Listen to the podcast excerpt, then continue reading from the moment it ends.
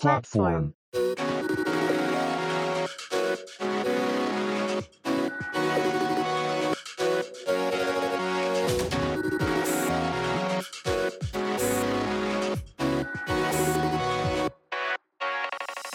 こんにちは。プラットフォームパーソナリティの石橋と、なるみです。このポッドキャストはホームでの雑談に夢中で電車を乗り過ごす人たち、プラットフォーマーズの2人が送る番組です。日常の話題や興味のあることについて配信いたします。散歩や通勤、家事の合間に聞き流していただけると幸いです。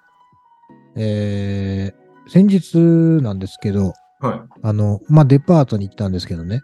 はいはいはい。大好きなデパートに。大好きなデパート、はいそんな別に大好きでもないですけど、あ、そうですか。はい。まあ、まあ、デパートでたまたま見ただけであって、はい。別にデパートがどうこうという話ではないんですけども、えー、あの、フライトキャップってご存知ですか？フライトキャップ。フライトキャップ。はい。あの、知らない。知らない？うん。あの、こう、まあ、耳当てがついたキャップあみたいなやつの。、パイロットさんが乗る子は、あの戦闘機のパイロットさんがつけるような。そうそうそう。はい。そうそうそうそう。あれを被ってるおじいちゃんがいたんですけど、はい。あれおじいちゃんが被ってるとめちゃくちゃ可愛く見えないですか？なんか、所さんとか、ああいう人たちがあかぶってるイメージ。うん冬場にね。うん。そうまあ子供がね、被ってもそこそこ可愛いんでしょうけど、あれちゃん的なやつでしょ？違ったっけ？そうそうそうそうそうそう。うんうやけど、こう、あれをかぶってね、可愛くなるおじいちゃんがすごくいいなーって、ふと思いましてね。ああ、石橋さんでも似合いそうですよ。おじいちゃんとかになって、フライトキャップかぶって、ゴミ漁ってる感じ。おー、え？あ、そう。おかしいやろ、後半がよ。まあまあまあまあ、なんでもいいんですけど。はいまあとあれじゃあ、M、M、ん ?MA1 とか羽織ってとか、ダボっとしたカーゴパンツ、フライトキャップみたいな感じでゴミを去る感じはいいなんだ、ゴミじゃない。よ。ゴミ関係ないから。あ、そう。関係ない、関係ない。まあまあ、あのただね、こう、まあそれだけでは、やっぱりその下スーツだと違和感はあると思うし、もちろん。ええそうですね。だからなんかそれが似合ってるおじいちゃんっていうのはなんかちょっといいなと思いまして、まあ、はいそれがね、こういいいいのか悪いのかまあ置いといてですよ。ええまあちょっとこう、見てていいなと思い思われるようなね、感じの今年の取り方はできたらいいなとふとちょっと考えて感じたのでね。デパートで？でもデまあそれはパートにいたの、そのおじいちゃんは？そう、それデパートにいたのよ。えうん。その、まあもちろん道で歩いてたっていい郵便局でもどこでもいいんですけど、ええまあ暑い、暑いでしょうね。デパートの中でフライトキャップって暑くないのかしら？まあ、外から出てきて中入るたびにいきなり脱ぐかって言ったら多分脱がないでしょうからね。まあ、あと、ああいう帽子とかって一回つけちゃうと、取るのにちょっと躊躇しますよね。要は髪型、え気にする人とかだと、こう、うん頭ボサボサになってるから直さなきゃいけないとかあったりするんですよ。帽子かぶったり、キャップかぶったりとかする人って。ままあまあね。まあ、ただなんかそれかぶってるおじいちゃんの毛髪量ってあんまりない印象ありますけどね。失礼だね。なんで？いや、だから寒いからかぶってるのかなっていう、ほら、そもそも。ああ、うんだから、えっ、と、毛量が少ないか、もしくは、えっ、と、一番後ろだけこう、昔の志村けんスタイルで束ねてるかどっちかですよね。うん、うん、まあそうね。まあはい結局ほら、年齢重ねてるからさ、そんなに別に剛毛で、ね、髪の毛がうんぬんかんぬんとかなってるような気もあんまりしないんですけど、えええはい。まあ、ゆくゆくは、私もね、こう、検討してみようかなと考えた石橋です。よろしくお願いします。お願いします。えっとまあ、寒い日が続く中で、朝の、朝起きてから出かけるまでのルーティーンってあります？ありますよ。どんな感じのルーティーンですか？起きる、はえー、電気つける、い。はい。お湯沸かす、はい。トイレに行く、はい。で、まあ、手洗ってうがいして、コーヒーを飲む。はい。で、まあ、そこまでが、あれですかね。常日頃のルーティンですかね。うん。そこからがあの変わる。僕朝起きて、冬場は特にそうなんですけど、顔を洗う前後みたいなののが、えっと最近ルーティン化していて、えー、とただ今まで最近気づいてそのルーティンしながら最近気づいたことがあって朝自分がもう起きて、えーとえー、と洗面所に行きますとはい。ガウンガウン羽織ったままねはい。ガウンっていうか、まあね、着る毛布を羽織って洗面所に行きます。で、寒いから、えっ、と、一緒になってる、えーと、お風呂場の換気扇を止めますと。はい。寒いから。で、はい。えっ、と、ただ、えーそれも僕の習習慣というか学びだったんですけど、次、顔洗って、えっ、と、戻るときに絶対それを付け忘れるから、あえてお風呂場の電気につけるんですよ。はい。で、えーっと、寝癖直しをぶっかけて、顔を洗って、歯を磨いて、えー髪の毛を乾かして、えー化粧水をつけて、えーで、着が着替えるというか、っていう感じのルーティンに最近なったんですね。はい。はい。で、それまでは、えっ、と、まだその、あパギリギリまでパジャマなんですけど、今は。それまでは、顔を洗う前に、えっ、と、インナーを着てたんですよ。はい。去年までは。はい。で、そうすると、えー頭を乾かして化粧水をつけるまでずっと寒いかったなと思ったんですよね。え今年はギリギリまでパジャマを着ておいて、えー、あと髪をセットするだけっていう状態になってから、こう、全身を着替えるとか、上着を着替えるみたいな形に切り替えることによって、ギリギリまであったかいっていうことに気づいたっていう新しい、えー、何？ひらめき？学び？それ、ひらめいてんの？それ。改善？日々俺は進化してるなっていうふうに思ったんですよ。おーおーおー要するに、こう、ドライヤーで 寝癖を直すことによって、はい。この、えっ、と、洗面、洗面所っていう、いうんですか、えー脱衣場が、はい。にわかに温まって着替えやすくなるなと思ったんですよ。はい。はい。だから、それの後で着替えればいいじゃんっていう新しい気づきをしたなるみです。ええ日々の学び、日々の喜び、常に3時。はい。はい。よかったね。だそれ。はい。いや、大体40気づくでしょうよ。そうですかね。いや、じゃあ、だって、例えばこう、夏のお風呂上がりなんかっていうと、まあそんなに急いでドライヤーしないというか、そもそも髪が短ければドライヤーすらしないですけど、え冬なんかはもう上がって、あれですよ。それこそ化粧水つけたらもう速攻ドライヤーですよ。私のうん場合はね。いや、なんかね、その化粧水のタイミングも本来だったらドライヤーをかけてからの方がいいんじゃないかなっって思うんですけど、どっちが正解なんですかね？要は、こう、ドライヤーで乾燥させちゃう前に化粧水をつけるのか、どっちみち化粧水つけてもドライヤーかけたら肌が乾燥しちゃうから、後にもう一回や、あ後で、ドライヤー後でつけた方がいいんじゃないかなと思って最近やってるんですけど、美容家じゃないからわかんないんですよ。まあ、でも私もそんな詳しくないですけど、はいまあただ化粧水を入れるタイミングっていうのは、毛穴が開いているうちに入れろみたいな感じだから、なんかその極論言うと本当風呂上がり10秒以内とからしいですよ。ああ。先に、乾燥する前に入れろと。毛穴が閉まる前に入れとけと。うんうんうんで、その後閉まったら別に、まあ、あれじゃない？ドライヤーして、それこそ保湿クリーム塗るなら塗るで別にいいいいんでしょうけど、うんうんうんうん先に入れとくっていうのが重要なんじゃないですか？かしこまり。またちょっとじゃあ、それ試してみます。知らんけど。あの、夏場はあれなんですよ。夏場はどっちかっていうと、汗かいて起きたりとかするから、早めにこう、顔もああ洗うわけだし、早めに着替えたいと思うから、先に着替えちゃってから顔を洗ったりするんですよ。T シャツとかに。はい。ただ、寒いと、それは、寒あじ寒いなって気づくまで、自分の肌が嫌だなって思うまでは、そのルーティンでやってたんですけど、はい。あ、ここを切り替えるだけでちょっと暮らしが、にゆとりが生まれる、心にゆとりが生まれるって思ったら、うん。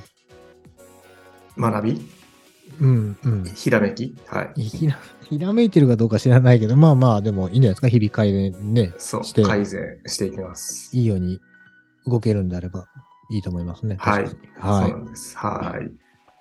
い。で、よろしくお願いします。はい。じゃあよろしくお願いします。はい。さて、今回は第43回目の配信です。えー、ここからは一つのお題に対して二人で話し合います。今回のお題は、えー今年の抱負を問うです。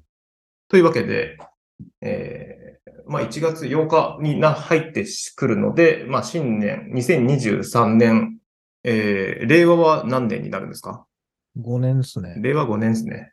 令和5年の抱負を問うていこうかなというふうに思うんですけれど、はい。毎年抱負だったりとか目標みたいなのって作ります？そもそも。うんまあ、ゆるくある程度はね。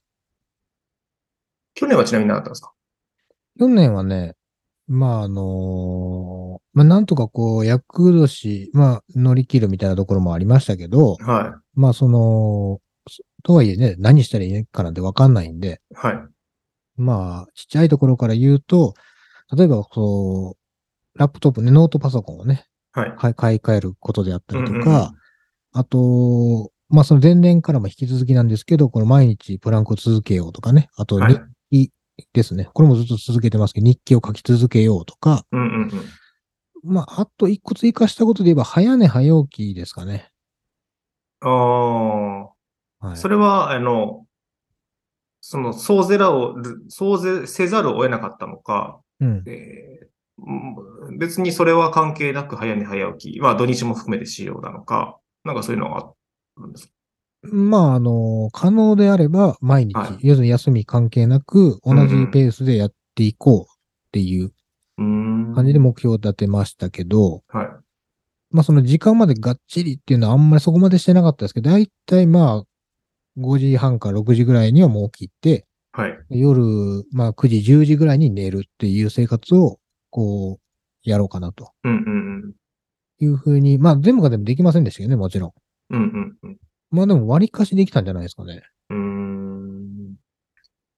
じゃあ、そういうわけで、2023年は、はい。こう、抱負、目標みたいなのを、石橋さんのものを伺っていこうかなと思うんですけど、はいはい。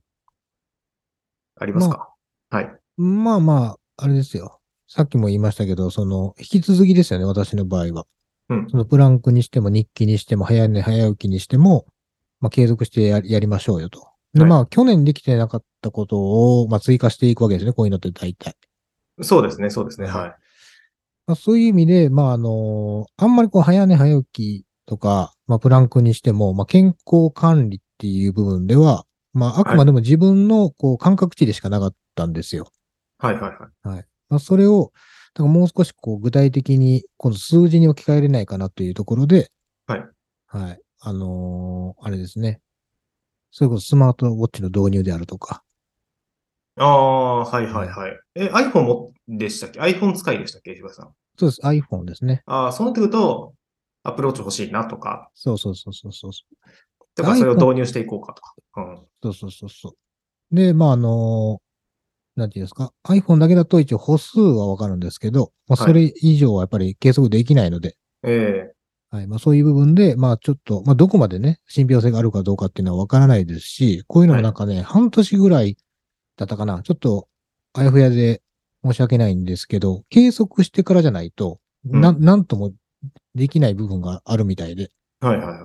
ある程度こう、その人の、なんていうの、スタンダードというか、ああ、慣らしていくみたいな作業が必要と。平均そう、平均取んなきゃいけないみたいなんで、すぐすぐは結果出ないと思うんですけど、はい。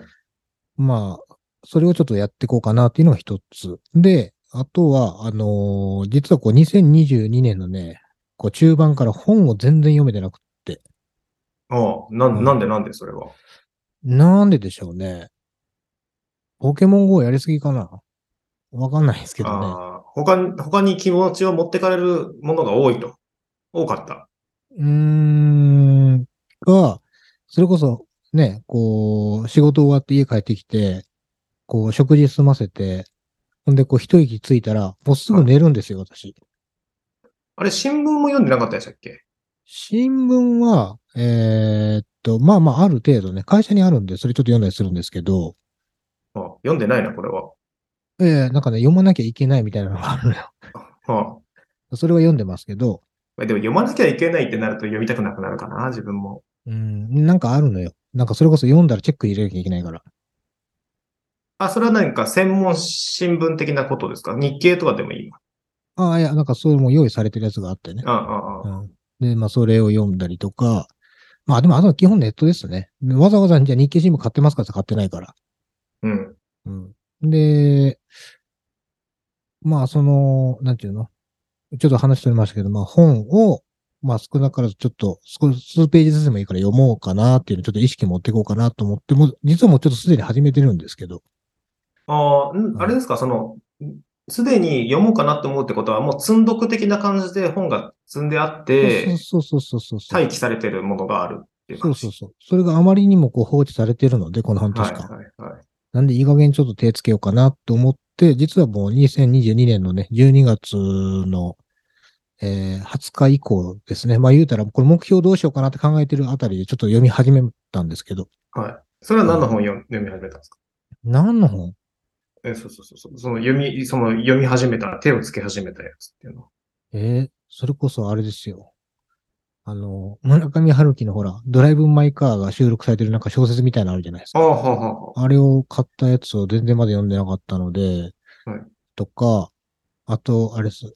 えー岡本太郎の今日の芸術うん。あれも興味あって買ってあったんだけど、そのままほったらかされてるんで、うんうんまあそういうのをちょっと読んだり、あとなんかこう、ほら、あるじゃん、あの、に日常に活かせる算数みたいな本。はい。はい、はい。なんかあれ、あれもね、なんかこう、子供とは会話するときになんか役に立つんじゃないかなと思って買ってそのままなってるんで、はい。まあそうこうしてるうちに。に子供はどんどんでかくなるかもしれないですよね。あ話が合わなくなるかもしれないですね。まあまあ、今のところまだね、うん小学生なんで、まだ、まだ間に合うんで、うんうんうん。はい。まあそういうものを少しずつこう、ね、紹介していこうかなと考えてますね。ビジネス面はないんですか？今のって全部、こうん。う、プライベート編というか、あの、自分のその QOL、QOL を上げるためのものかなと思って、まあ、生活の質を上げるための取り組みなのかなと思うんですけど、ビジネス編はないんですか、まあそこが充実したらし自然にそっちに活かせるんじゃないかなっていう安直な考えはありますけどね。ああ。ビジネス面はこうしていきたいみたいなのはあるんですか？その、人、その、まあ、仕事の方を充実させるために、うん。まあ、なんかツツールを導入、ギアを導入するでもいいかもしれないですけど、なんか、こう、こういうふうに仕事を進めていきたいな、みたいなのってあったりするんですか？えー実はね、そこにちょっと悩んでて。転職す、転職ですか？ちげえわ。何回すんねん、俺転職。いや、あのね、こう、まあ、なんていうの？私結構、こう、物、日記もそうなんですけど、物書くのが好きだったりとかしてて、それから商談中でも結構メモ取ったりするんですよ。えはいまあ、で、その際に使うそのメモ帳だったり手帳だったりっていうところをちょっと今悩んでて、えはい。どれがいいんかな、みたいなところでね。だからそこを、MacBook Mini と Apple Pencil じゃない？いやー、ちょっと違うんだよな、その、うん。そこに振り切れないところがああ、る。違う、MacBook じゃない、I- iPad か。iPad とうん Apple Pencil で、もうなんか、うん学生どもはそれでやってますからね。カリカリ書いて保存、カリカリ書いて保存。見返すのかなと思って、マジで思ったりしますけど、こいつらと思って思いながら、こ 口が悪いな。う。いやいや、一緒に、一緒に動いてるね、メンバーとか、インターン生とか見てると、まあだから結局そので電子のいいところって、どんだけ書いてもかさばらないし、あは後で要約もしに、しやすいと思うんですよ。結局別のものに置き換えるときもい。ね。うんうんそこ、そこは確かにあるんですけど、うん。うん。まあただこう、じゃあ、なんていうんですか、端末はちっちゃい方がいいけど、はい。書くのが大きい方がいいっていう、こう、差が生まれやすいと思ってて。はい、はい、はい、はい。で、やっぱりその、例えばカバン持ってない時にメモしたい時って、片手で持てるツールであったり、ポケットに入るものがいいなっていうのがちょっとあって、はい。なんすか、そのなんか、こう、アイディアだし、携帯でしてますみたいなスタンスじゃないですか。いや、だ携携帯はね、別に、こう、普段通勤中とか、はい自分一人やるときはもういいんですよ。それで、それこそええ iPhone のメモ帳でめちゃくちゃこと足りるんで、ええはあとその、お客さんの前でじゃあスマホ取り出してピコピコやる世代じゃないんですよね、多分い。はい、私たち。はい、はい。その学今の学生のコーラが当たり前にやってることで、我々が当たり前にできないこと多分、ちょっとあるような気がするんです。別にやってもいいんでしょうけど。なんかね、わからんでもないんだよな。中途半端にじじいが iPad 広げて、なんかカタカタカタカタそこでメモ取りますっていう姿はね、あんまり好きじゃないんですよね、僕。うん。そうなのよ。だからそうなると、こう、なんていうんですか？それこそい今更ながら手帳とか、別に手帳でもその後別に自分が整理するときにパソコン使うの別にいいと思うし、それこそ iPad でも何でもいいんですよ。ああ、そういうことね。ということで、こう、黒革の手帳的なものとか、そういうことですか、欲しい。いい、いい、ちょっとこう、質のいい文房具のゾーンうんの話ですか？ああまあまあ、もうある、あるし、でもそれが本当に実用的なのかも今悩んでるんで、この数ヶ月いろいろなんか試し持ってやってるって感じですね。そうですね。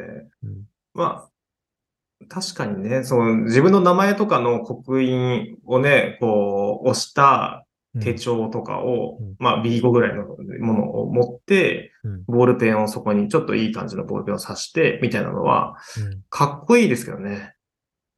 取らないんだよな、メモ、マジで。でも、なんか、きっと、その自分のその記憶が頼れなくなる時が来るだろうなって僕は思思っていて、ああ、はい。あの商談の時、うん。青い紙って言ったっけ？緑の紙って言ったっけ？とか。ああ、まあまあ、そう、そういうところね。だからそれは、そもそもだから今、なるみさんができてるんであれば、それが一番ベストだと思うんですよ。一番のツールだと思うんです。はいもうすごく手も空くし、場所も取らないし、うん。で、もう何より、なんていうんですか？もう、スピードが速いので。うんうんうん。でも、私はそもそもそれができるタイプではないのね。はい。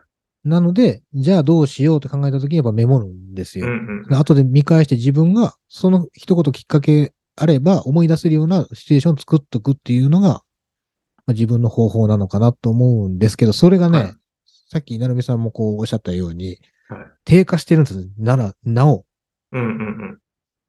やばいと。一言で書いてて思い出せたはずが、はい。なんかもう少し書かないと分かんなくなってきてるってなってて。はいはい。だから、今までこう、胸ポケに収まるようなメモ帳サイズぐらいでこと足りてたのが、は気づけば英語のサイズ1枚。使わないと思い出せないみたいになってるんですよ。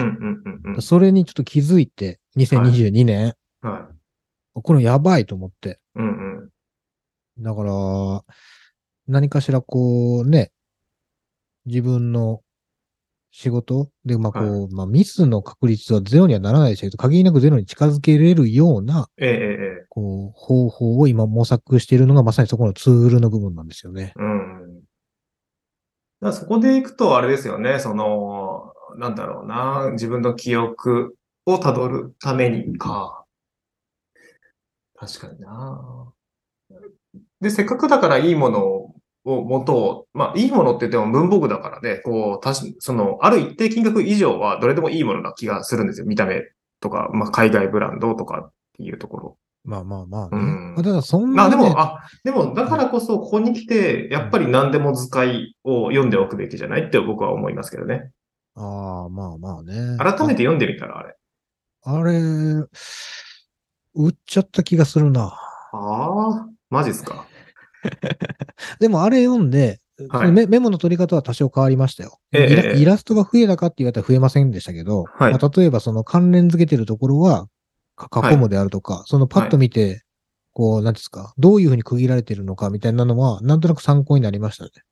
うんうんうん。そうですよね。要するに、こう、よタイトル、え大見出しがこれとこれとこれとこれっていうのが分かってて、はいはいはいそれに付随部分がここからここまでっていう風な書き方をすると、後で見返すときに、こう、見返す速度が上がるっていうのは、非常に役立ちましたよ。そうですよね。結局僕読んでないんですけどね。なんでやねん。いや、なんかできてるな、これと思ったから、いや、いや、読む、途中でやめたんですよね。でもそれでいいと思いますよ。だから、うんできてない人が読めばいいし、うんうん。で、完全に真似る必要もないと思ってて、うんなんかこう、いや、それでもこっちの方がいいと思うんであれば、そうやればいいと思うし、うんうん。だから、一つの参考ですよね。あれが別に、で完全に正解ってわけじゃないと思うから。えっと、それでいくと、その、まあ、メモするとか、商談するビジネス編っていうところで延長的な感じでいくと、なんか学びとかはしていこうかなとか、まあ、本読んだりはそうだかもしれないけど、じゃあ、対外的に見て資格を取ろうとか、なんかそういったところは興味はないんですか？今のところないですね。取っておいた方がいい資格とかもあるんですか？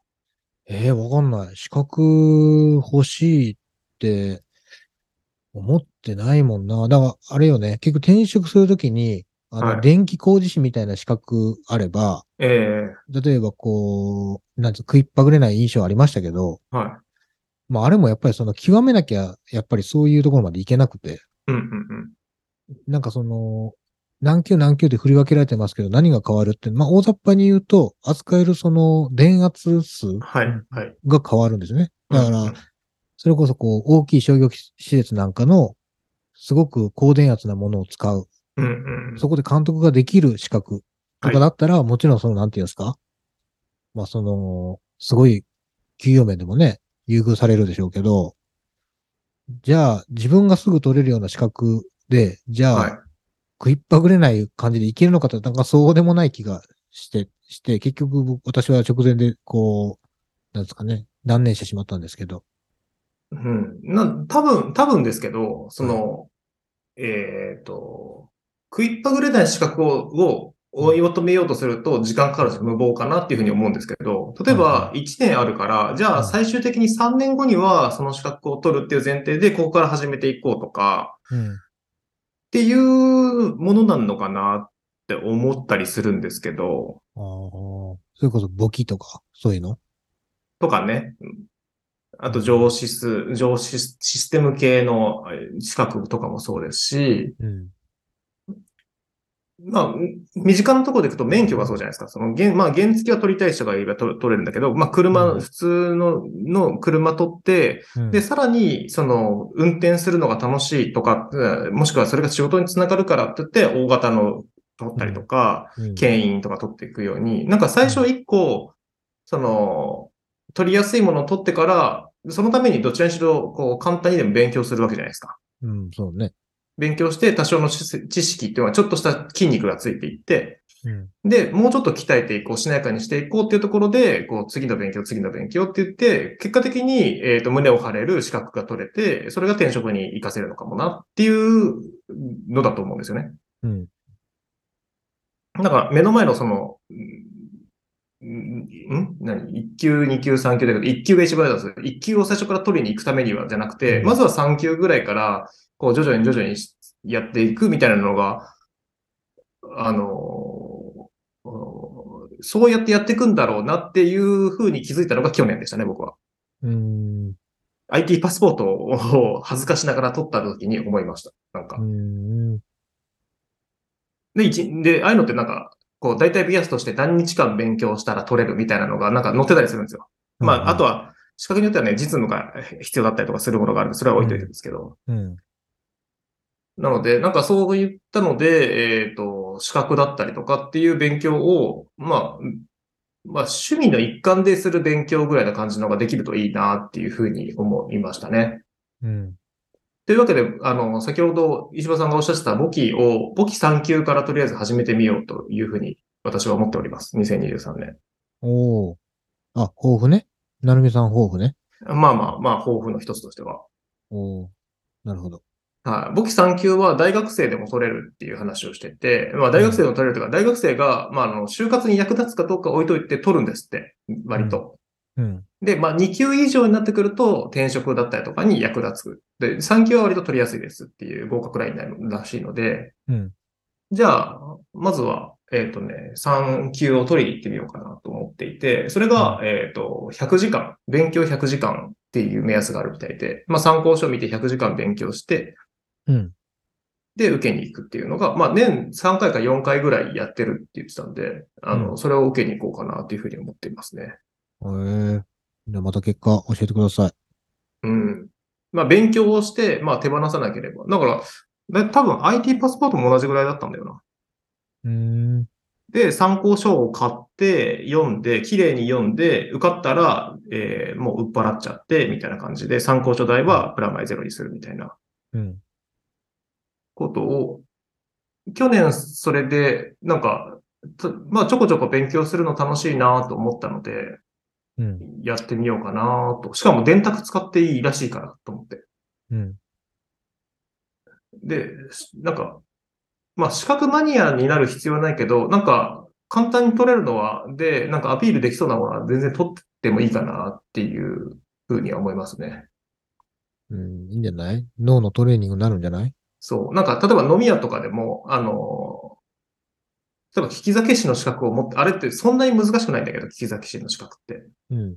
聞き酒師の資格持ってますってだけで、ええー、すごいっすね。お好きなんですね、お酒、みたいな話になったりするんで、なんかそういう感覚ですよね。簿記の3級ぐらいは持ってま、まあ、簿記3級とか IT パスポート別に恥ずかしくてあんま言えないっていうから、別にうん名刺にも書かないけど、うん。なんかそれぐらいは持っててもいいのかもな、とか、あと、うん投資するお金はないけど、なんかね、企業情報を調べたりとか、PL が見たり、見あの見れたりとか、その辺の知識を持ってるのは、まあビジネス的にもありかなっていうふうに思っているっていうところでです。ね。うん。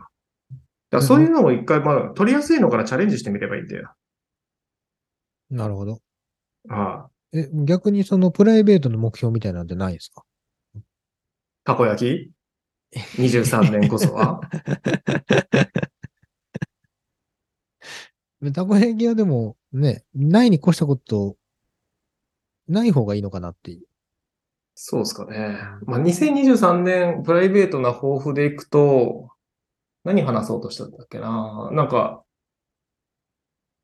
多分今の働き方で息切れする瞬間が絶対現れるだろうな、2023年はっていうふうに思っているんで、はい。どっかで大きめの病気をするんじゃないかなっていうのが、えーはそれを防いでいか、それを防がないといけないな、どうやって防いでいこうというところで、ちゃんとジムに変え、あの、お金払ってる分は取り戻すように、月10回以上はジムに行くっていうところを今年の抱負としたいなと思います。おーなるほど。はおおよそ月1回ないぐらいってことですか？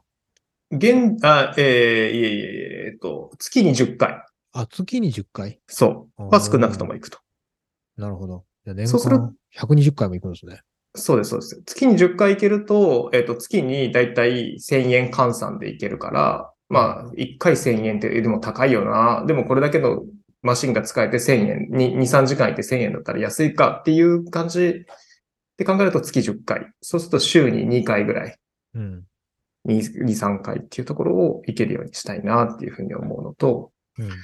あと、プライベートか、プライベートな抱負でいくと、いやでも、プライベートな抱負、ああ、そうですね。資格の勉強もそうだし、あと自転車にね、結局ロードバイクを全然乗れてないから、はいはい。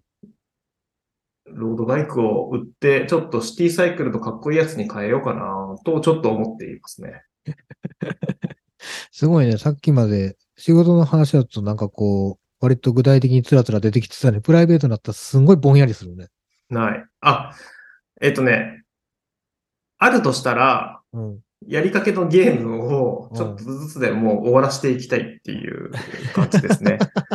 もう全部最初の冒頭のオープニングからちょろっとだけやって、全然続かない、ああのダウンロードしてるのにとかはいはあります。あ。はい。とりあえずあれじゃないですか。こう、年始から半年間ぐらいは、まあまあ、その、ね、仕事に重きを置いてるのは別にいいんですけど、はい。ちょっとリフレッシュする時間作った方がいいんじゃないですか。まあ仕事が忙しいのはどうしてもないじゃないですか、今。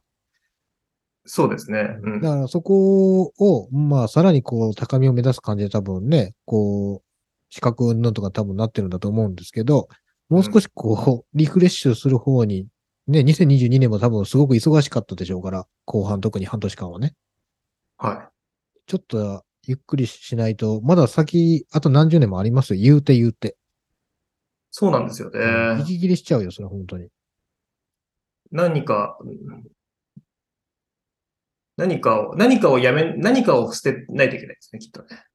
こう、やること、リフレッシュ。あ、でも、どうなんだろう捨てなくてもいいんじゃない？それほら、大学だってほら、あれじゃん、休学とかあるぐらいなんだから、ちょっとさ、まあ仕事はなかなかその休めないから、だから、まあ他の時間でなるだけこう、リフレッシュであるとか、こう、回復させる方向に向ける。まあ、た例えばそれがね、自転車で別にどっか遠出するでもいいんでしょうけど、う。うんうんうん。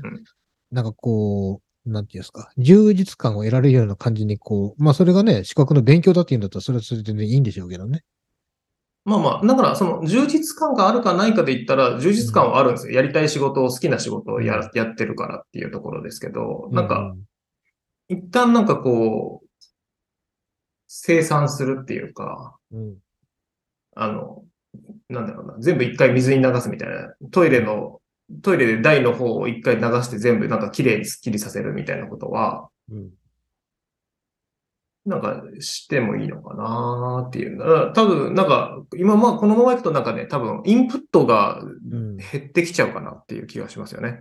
う。新しい情報を吸収する。まあ、まあ、年代的にそうなのかもしれないですけど、まあ、今後はね、自分が持ってるものをどんどん吐き出していくっていう時間になるのかもしれないですけど、うん。うん。っていう感じですかね。まあでも、そんなに忙しくないよ。その、働いてる人だし、バリバリ働いてる人たちに比べればっていう感じではありますけど。はまあ余裕があるなら全然いいんでしょうけど。い、うん。あとは映画ですね。映画、まあ、と、あとさっき、えー石破さんも言った本だったりっていうのは全然読めてないし、見れてないかなっていうのがあるんで、まあそこかな。でもなんかね、思うんですよ。何よ。お酒を飲んでることが、うん。飲みすぎてることが良くないんじゃないかなっていうのはちょっと思いますよね。飲みすぎてんの今。飲みすぎてる。じゃあ、自去年はね、2022年は、あ、そ要はの、飲んじゃったがばっかりに、う。はい。えー、寝ちゃ、寝ちゃってか、こう、あんまりこう、えっ、と、体調が万全っていうか、こう、飲んじゃったがばっかりに気持ちいいんだけど、最初は。うん。だその状態で映画とかを見見ちゃうと、とか本とか読んじゃうと、結局中身入ってこないままうん。過ぎちゃうから、うんあんまりこう、その映画の評価だったりとか、映画が楽しかったかどうかみたいなのがちょっとぼやけちゃうとかっていうのがあるのかもしれないなっていうのは思っていて、うーん。なるほどね。あだから3時間の映画とかだと途中で一瞬寝ちゃったりしますもん。ああ。とか2時間の、2時間半ぐらいの映画だと。今、休館日ってどれぐらいなんですか？週で。ない。あ、ないの？じゃあはいもう、ジム行った日はお酒抜くか、ジム行った日だけお酒飲むかにしたら、なんで？休館日作ったらいいじゃん。休館日を作るメリットは？え、本読んでも入ってくるでしょ？映画見ても入ってくるでしょ？だって。あー入ってくるのかな？一回試してみ知。らんけど。いや、お酒飲んでて飲みすぎてて、なんかそそこ楽しめてないんだったら、ちょっとバランスずらしたらいいんじゃないのって思っただけですよ。でもお酒を飲む楽しみさは取ってるわけじゃないですか。それえそれもちろんもちろん。私もね、ほぼほぼ休館日ないんで、週1回あるかないかなんで、うん。それも意図的にですよね。もう本当に無理して休館日作ってるみたいな感じになってるから、は果たしていいのか悪いのかわかんないですけど、い。そう。で、今だとだいたい家帰ってくるのは多分毎日、なんやかんやで11時ぐらいに帰ってきてたりするんですよ。10時、はいはい11時に帰ってきて、はいで、お酒飲みながら晩ご飯食べる。まあ、軽く晩ご飯を食べて、寝て、えっ、と、7時に起きて、まあ、いん？寝るのが1時、2時か。で、起きるのが7時か。に起きて、で、また1日過ごしていくみたいなルーティン、まあ、流れだから、平日は。うん、で、土日も副業でバタバタ最近してるので、もう完全休日みたいな日曜日1日だけとか、なんかそういう感じまあ、なので、だからまあ、その、その時間帯からお酒を飲むっていうことを、まあ、お飲みたいから飲んでるんだけど、いいんだけど、うん。が逆に、まあ、冷静に考えたら良くないのかなっていう気もしてるんだよな。だから2023年はどうなるのかわからん。お酒に関しては。でも美味しいお酒が飲みたい。まあでもそれが活力になっているんであればね、いいと思いますよ。はい。勝慎太郎さんもね、タバコもお酒もね、もう生涯現役でしたから。うんタバコは、えー石橋さんは2023年も引き続き継続する感じですか、まあ、特にやめたいって今まで一度も思ったことないですからね。うんうんうんはい。ななんかその、ね、そもそもいい加減やめたらみたいなこと言われ、いい加減ってなんやねんみたいなに思うタイプですから。なはいはな吸ってることが悪みたいな、ね、風に言われ、うん言われたって別にそれは、なんていうの？別に個人の自由じゃないかって思うんですけどね。少なからずそれで、まあ、どんだけね、メリットがあることかわかんないですし、どれだけこう、び病気にデメリットの方に触れるかどうかは別として、い。はい。まあ、自分自身の中でやっぱりその区区切りの一つとして活用できている部分はあるので、うんうんうんうん。まあ、そもそもだから上手じゃないんですよ。その管理が。自分自身の管理も含めて、こういうはいはいはい物事の管理がね。はい。そういう意味では、こう、仕事の音楽の切り替えとか、こう、次の、次どうする、ああするって考えるときの時間であったりとかっていう作れうんうるツールとしては、まあ、コーヒーとね、絡めると、なお、私の場合、こう、居心地のいい時間になるので、うんうんはい。まあ、なんで今のところやめるつもりはないですね。うんうん。で2023年を通して12月までに達成しておきたいことみたいなのってあります？ああ、まあまあ、なんか、あんまりこう、別に、なんだろうな、達成しておきたいということよりは、はい。まあ、この10年私引っ越しまくってるんですよね。はいはいはい。定住したいです、ちょっと。ああちょ。っと定住したい。あのー、2年以上住みたいんですよ。同じ場所に。うんうんうん。もう、ね、まあ、多分大丈夫だと思うんですけど。まあ、この、なんていうんですか？単身赴任的なものもないからね。今、今、今のところね。はい。まあだから、こう、あと子供も今ね、小学生なので、うんもう、なんていうんですか、小学校6年間の間に、ね、2回も3回も転校して、まあいいこともあるかもしれないですけど、はい。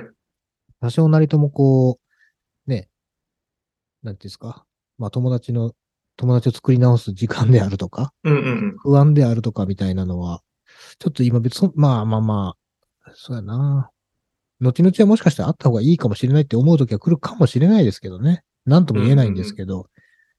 まあ本人が今、まあ今のところ望んでなさそうなので。じゃあ2023年、まあさっきのちょっと繰り返しになっちゃうかもしれませんが、新しく始めたいこうん。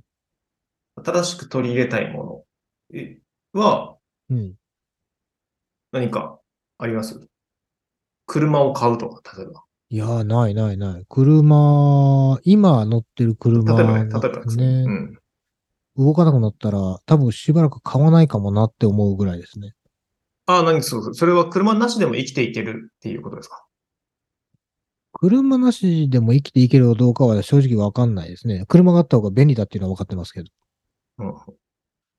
まあけど、なくてもなんとかはなるんでしょうけど、はい。うーん、まあでも新しいものを、例えば今サブスクでも高いんでね、言うて言うて。うんうんうん。それだけの価値があるのが、まあ結局、ね、土曜日、日曜日しか乗らないわけですから。まあ仕事に使ってない分、そこまでではありますね。まあそれこそタクシーでいいんじゃないとか、レンタカーでもいいかなっていう気はちょっとしてるから。いやー、確かにそうですね。うん。車はないな。海外旅行にはまだ行かなくても大丈夫ですか？もっと先ですか？俺も一生行かない気がしてるんだよね。ちょっと。ああ。狭い世界で生きてください。ね、いや、ほんとほんと。いや、ほんとほんと。本当だよ、もうこれ。いや、だってもう、あくまでも想像でしかないからね。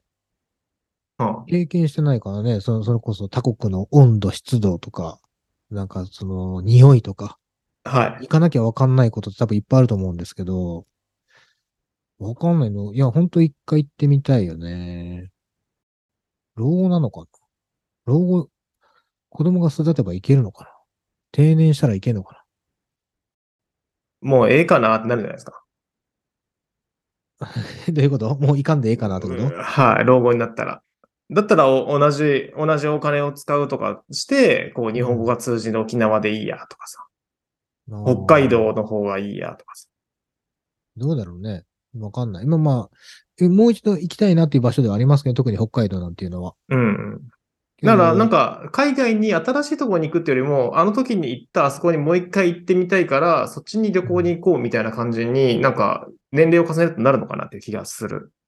まあ、確かに体がね、こう言うこと聞かなくなってきたらそうなるかもね。うん。なんか、10代の時に行ったあの光景をまた見に行きたい。まあ、もう一回目に焼き付きときたいみたいな感覚になったりするのかなと。うん、それはそうかもしれん。うなんとん。も言えん。うん。思いますね。うん。じゃあ、あと、これですね。この番組、プラットフォームとしての今年の抱負、2023年の抱負は何かありますか？はい。ええまあ、そんなに大きくはないですよ。結局 続、まあ続けられたらいいなと。来年も同じようにね、できてればいいかなっていうのはありますけども、まあまあ、でも、それは一人でやってることじゃないのでね。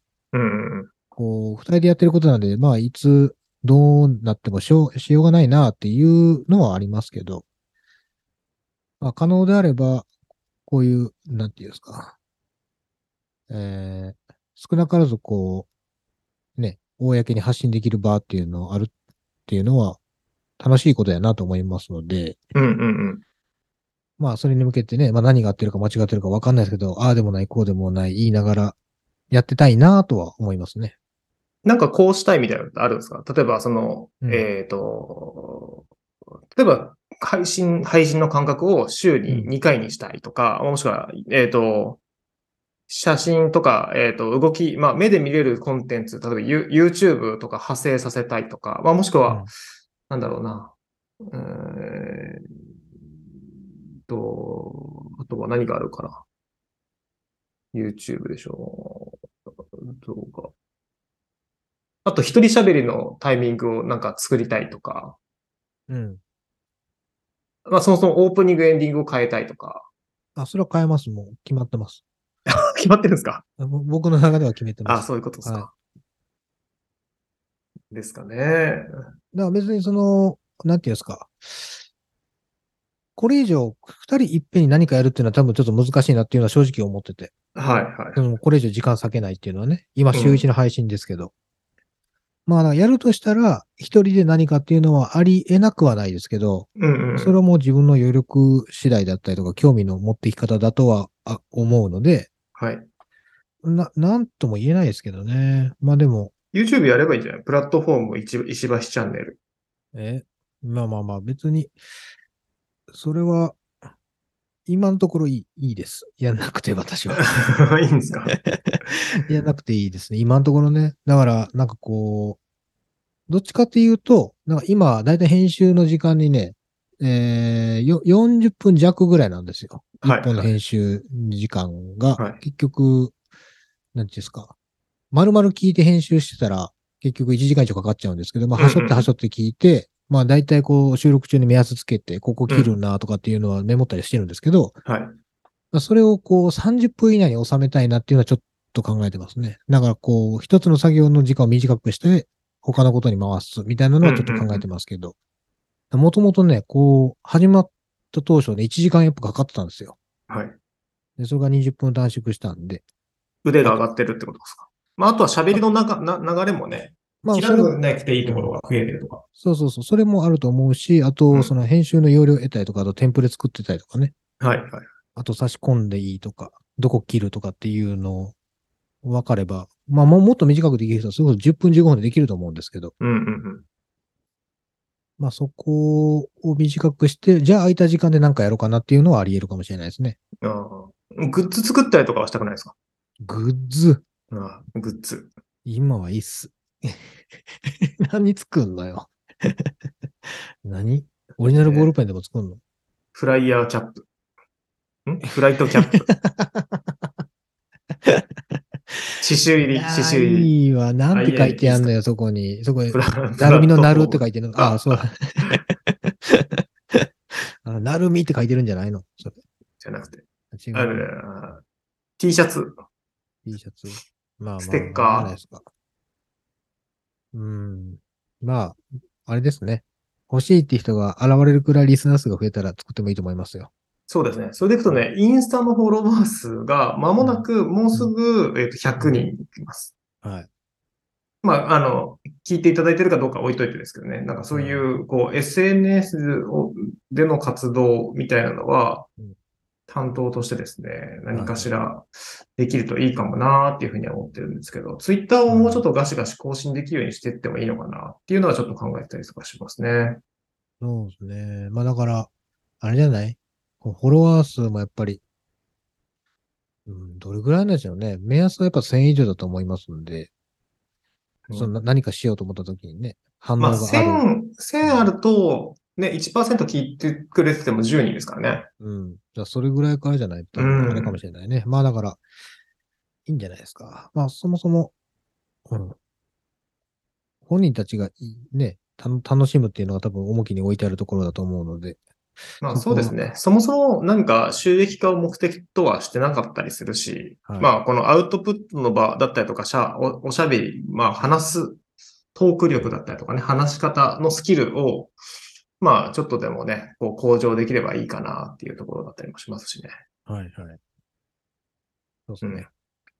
まあ、じゃあそういうところかな。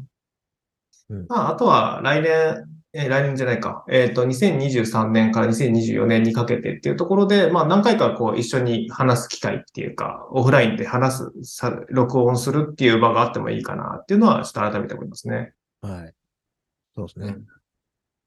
で、まあ、もう一人二人ぐらい増えてきた時の座談会形式みたいなのも、一回その収録、録音形式としてチャレンジしてみたいなっていう気がしますけどね。あのゲスト会みたいなやつですか？まあ、ゲストなのか、まあ、そういったところですかね。そうですね。はい。あと、機材的にはどうですか？配信する機材だったりとか、録音する機材だったりとか。あー今で満足？いや、上げていきたいそそんなことない、はもちろん変えたいのはある。試したいっていうのがある。あいくつか。まあ、ただそこは予算が追いついてないので、あ。はい。一個一個高いんだって。何でもかんでも。うん。だから、どこまで背伸び、まあ今の現状よりも背伸びするためのツールが必要かですよね。自分も今マイクを PC につないで USB でやってるけど、なんかもうちょっと違う、ね、ダイナミックマイクで撮ってみたいな、あのコンデン、ん？で、あれ、なんだっけ？機械。そっちにあるでしょ。ああ、オーディオインターフェースつないでああ、いくのねそうそう、オーディオインターフェースつないでみたいなのまでやるのかどうかとか。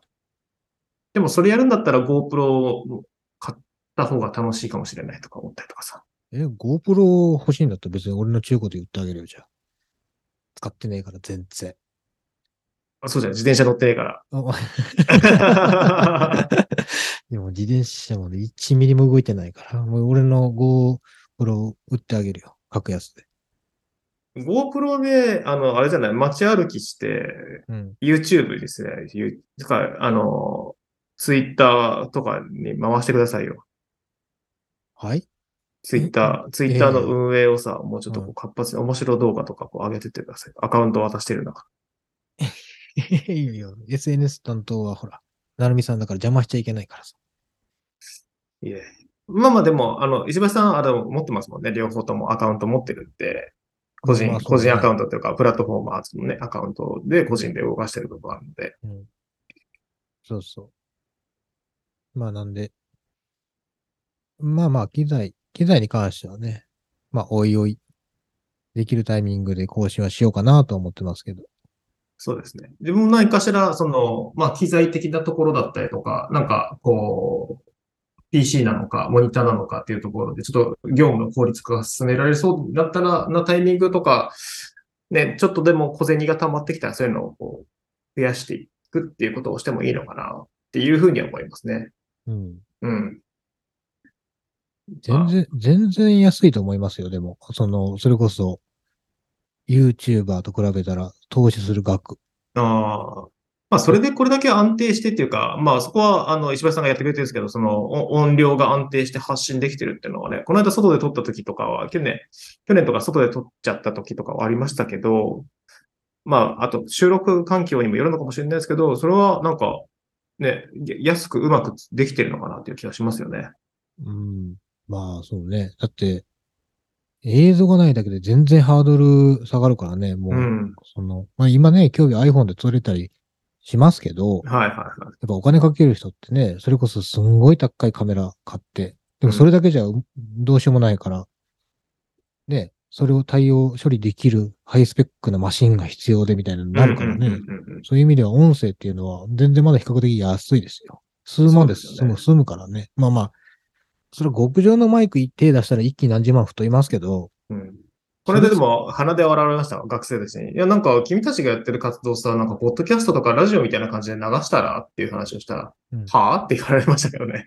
YouTube でいいくないですかみたいな音だとって。なんか、それ、うん。それとはまたちょっと違うんだよな、ポッドキャストの良さってって、とか、ラジオの良さってそういうのじゃないんだよな、と思いながらも、うんまあ、そうか、って言って、もうちょっとこう、伝える、こう、音声だけで伝えるとか、発信力だったりとか、こう、そういった意味では、こう、ね、なんか、こう、個人、すっごい小さい範囲ながらも、こう、それの良さっていうのを伝えれるようにしていきたいなと思いますよね。わ我々、ポッドキャスターとしては。そこまで使命感持ってやってないですけどね。普及活動に率先して取り組んでまいりたいという思う所存である。まあまあ、でも、あれじゃない？それが、こう、純粋な意見なんじゃない？その、うんわ、我々だって、あれや、あれじゃない。こう、そもそも、こう、音声あって、テレビが盛り上がって、うん。で、YouTube が盛り上がって、で、ずっと、こう、知ってたけど手出してなかったポッドキャストがあってみたいな感じで、いろんなとこ選べるけど、はい、はい。その、なんていうんですか、そこを通ってない人たちって、うんい。きなりスマホからスタートしたら、はい。自分が情報を得るのどこが一番早いみたいなところに行き着くんじゃないですかね。そうですね。それはだって、うん音声だけでさ、全部説明されるよりさ、うん映像付きでさ、説明された方がより理解が深まるわけで。まあまあ、そうですね。まあ、それが本音なんじゃないですか、だから。そうなんだよな。だからなんかね、そう、こう話しながら想像力とか、ちょっとね、まあ僕らは全然できてないかもしれないですけど、美味しそうなご飯の話とか、行ってみたい旅行の話、行ってきた旅行の話とか、こういったことがありまして、みたいなのが、こう聞きながら頭の中でなんとなくぼんやり形にできるみたいな楽しさがあるのかなっていうのはちょっと思うんですよね。この人たちどんな顔してんだろうとかも含めて。うん。そうね。うん。そことのギャップを楽しむのもまた、それも一つじゃん。本を読むのが好きな人は、うん割と、なんていうんですか、とっつきやすいのかなって気がするんですよね。でそのさっき今言ったようにイメージできる人っていうのは、うん。うんでもそれを全部こう見せてもらわなきゃわからないっていう人に関しては、まあなかなか、え、そんなめんどくさいのはしたくないってなるかもしれないです。うん難しいですね。それができるかできないかで、なんか、またちょっと一つ、こう、いろんな分岐点が人生ではあるのかなっていう気はしたりしますね。なんか、言ってくれないとわかんないとか、教えてくれないとわからないみたいなうん。層はやっぱいるじゃないですか。大人でもいるじゃないですか。はい。うん、いや、自分で想像するなり、まあ、それこそなんかね、一番は難しいかもしれないけど、空気を読んだりとか、うん。ね、行間読んでそこはちょっとうまくやってよみたいなのが、軽く、ね、それを話したとし、とて、受け取り手によってやっぱ様々だし、違う違う違うっていうのも違うじゃんと思うんですよ。その、それもお前が押し付けたね、その空気を読め。だから、うん。この人の違うは彼らにとっては違うくなくいいみたいなところがあるから、なんかそこはね、人を教えるだったりとかっていうう気づきがあった2022年でもあったから、何かしら、なんかそういったところも考えていかなきゃいけないのかなと思ったら、なんか頭が締め付けられる感じですね。そんなにいや抱負、抱負に置き換えれないみたいな。もう投げ出したい。はい。まあまあ、今年、うん2023年の抱負、ビジネス編でいくと、給料上がる、給料が上がる活動をまたなんかいろいろ、まあ、楽しみながらはい。働いて、給料を上げていきたいなっていうふうには思っていますっていう感じですね。僕はまとめると。はい。頑張ってください。はいで、あのね、録音環境機器をこう、レベルアップしましょう、じゃあ。そうですね。プラットフォーマーズとしては、プラットフォームとしてはですね、なんかそういった感じで、あの、番組の質っていうのの向上を、えー目指して、えー取り組んでいく所存でございますと。はい。はい。今回も最後までお聞きいただきありがとうございました。この番組は Spotify、Apple Podcast、Amazon Music、Google Podcast で配信しています。毎週日曜日に更新を予定していますので、ぜひフォローをお願いいたします。また、番組 Twitter やマシュマロにて感想や質問をお待ちしていますので、お気軽に投稿をしていただければ幸いです。プラットフォームお相手は石橋と、なるみでした。それでは、良い1週間をお過ごしください。